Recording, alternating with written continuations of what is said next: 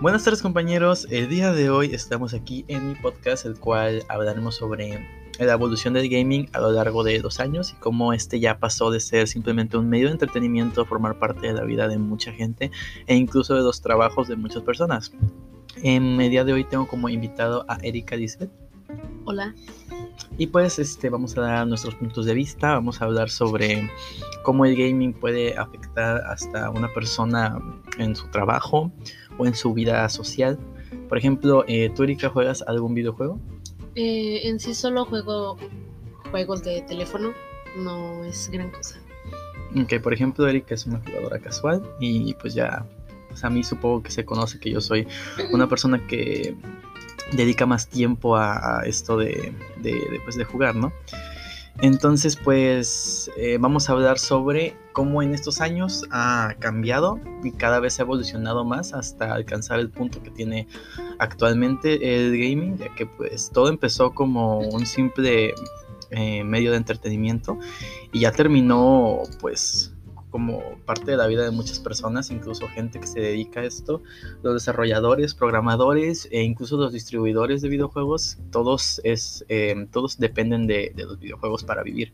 Entonces, pues eh, en la antigüedad pues no era así, y en la antigüedad porque los videojuegos llevan 62 años desde que se creó el primer videojuego. y pues ahora han, alcanzado hasta el fotorrealismo, lo cual pues, supongo que en esa época era algo impensable. ¿Tú qué opinas, Erika?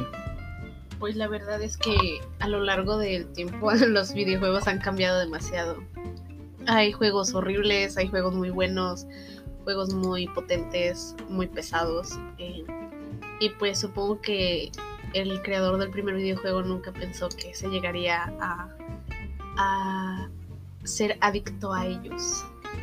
Pues sí, exacto. Em, los videojuegos cambiaron bastante. Y pues la verdad mm, llegó el punto en el que actualmente gente vive de, eso, de los videojuegos. Y pues pasaron de ser más que un simple lujo o un simple mero entretenimiento.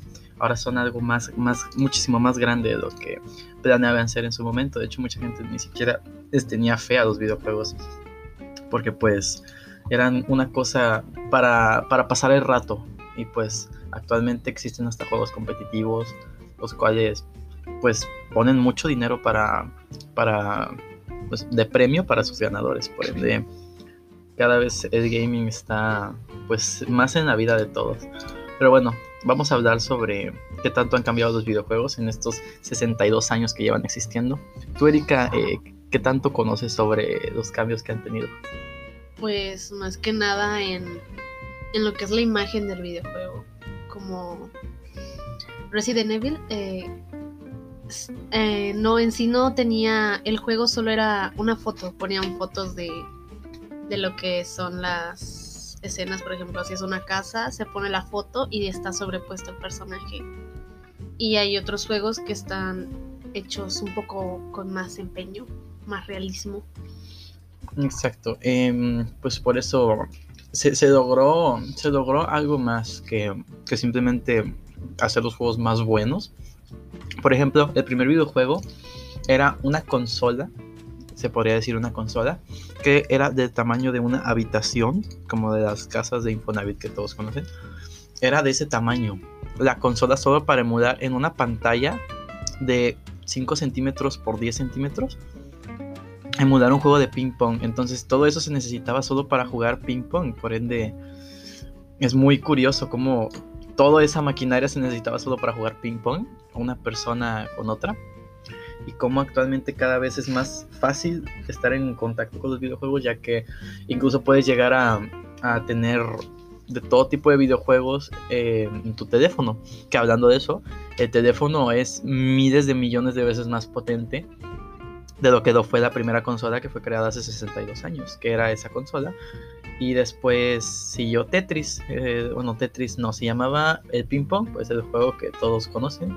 Este, y es curioso como ahora en tu teléfono, en algo tan pequeño, puedes tener el triple, el cuádruple, miles de veces más potencia de lo que se tuvo en una consola que medía tanto.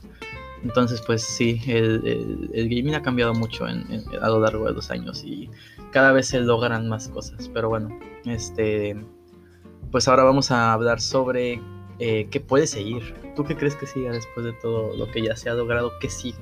Pues yo digo que puede evolucionar mucho lo que es esto de los videojuegos, porque supongo yo que en unos años más puede haber videojuegos en los que tú seas un holograma, jugar en hologramas, o creo que ya existen en algún, en, algún lugar del mundo. Pero yo digo que si un videojuego puede ser, ya es realista, puede, puede llegar a ser mucho más realista. Exacto. Eh, por ejemplo, yo, la verdad, no sé, siento que el límite aún no se alcanza, aún quedan muchas barreras por romper, no tanto en el ámbito gráfico, en el apartado gráfico, sino en el apartado de la inmersión, que es muy importante la inmersión en un videojuego, para que tú sientas que estás jugando, que de verdad tus acciones están teniendo algo que ver y no solo estás moviendo palanquitas a lo tonto. Entonces, pues yo siento que lo que sigue en el gaming no es tanto los gráficos, sino lo que va a seguir va a ser la inmersión. Cada vez te van a introducir más al juego y vas a sentir que, cada vez tienes más participación en la historia. Por ende, pues eso es lo que yo opino. Este, espero que, que, que sí sea así y que llegue a ver eso, ojalá. Pero bueno, pues para concluir con este pequeño podcast, ¿cuál es tu opinión acerca de todo este tema, Erika? Pues es un tema muy interesante a pesar de que yo no esté tan adentrada a los videojuegos. Eh, me gustaría aprender un poco más sobre ellos y saber jugar un poco más, ya que no tengo mucha experiencia con los controles. Y pues espero aprender más y aprender a jugar, tener consolas en un futuro y poder unirme a esta comunidad.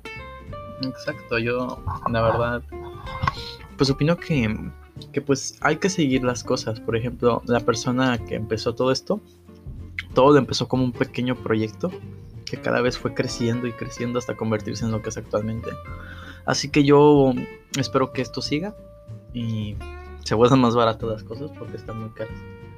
Entonces espero que esto siga y que por muchísimos años más los videojuegos sigan formando parte de la vida de las personas, ya que parece que no, pero es una, un medio de entretenimiento que que te puede ayudar en muchas cosas.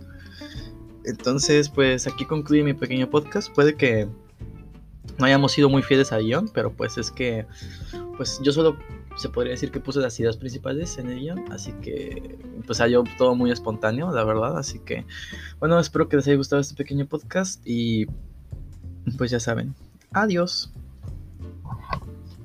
Bye.